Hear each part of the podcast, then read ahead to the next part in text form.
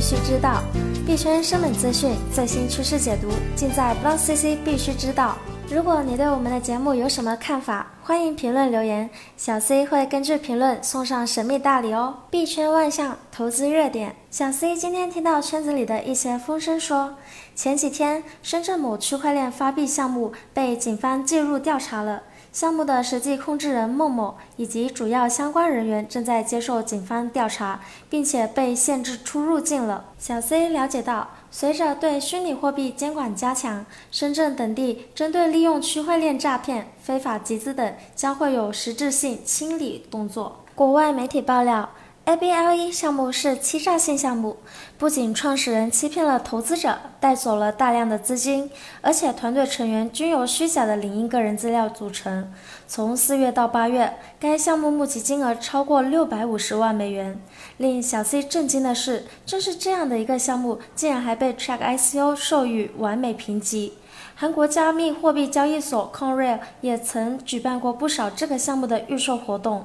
百度昨天刚刚才为了百度搜索上海复大医院推广误导一事道歉，今天就又被爆出了推广传销骗局。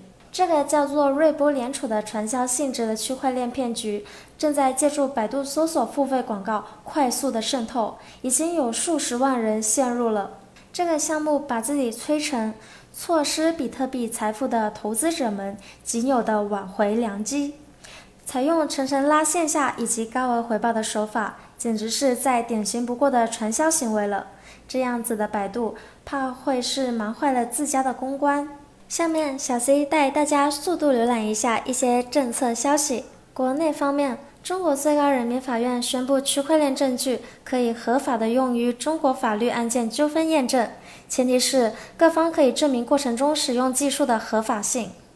国外方面，日本金融厅发布首例 ICO 非法集资处罚令。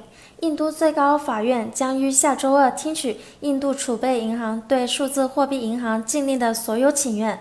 普京发言人称，俄罗斯现在不允许发行和流通加密货币。区块链百家言，昨天听过我们节目的朋友就知道了。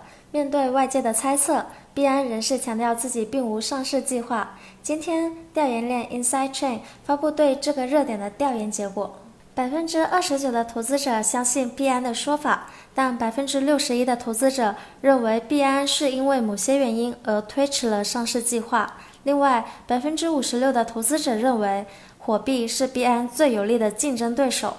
统计机构 OnChainFS 发现，大量的数字货币项目的活跃用户数量都少得惊人。比特币已拥有六十六万七千个活跃地址，排名第一；以太坊拥有二十九万三千个活跃用户，排名第二。近日大涨的狗狗币也以六万四千个活跃地址排名第五。在统计范畴内的一百零七个数字货币中，活跃用户数量超过一千的仅仅有二十个。OnChainFS 认为，长期来看，缺少活跃用户会让市场大幅收缩。Coinbase 首席执行官 Brian Armstrong 近日发表观点称，在美国，数字货币行业已经是一个受监管的行业。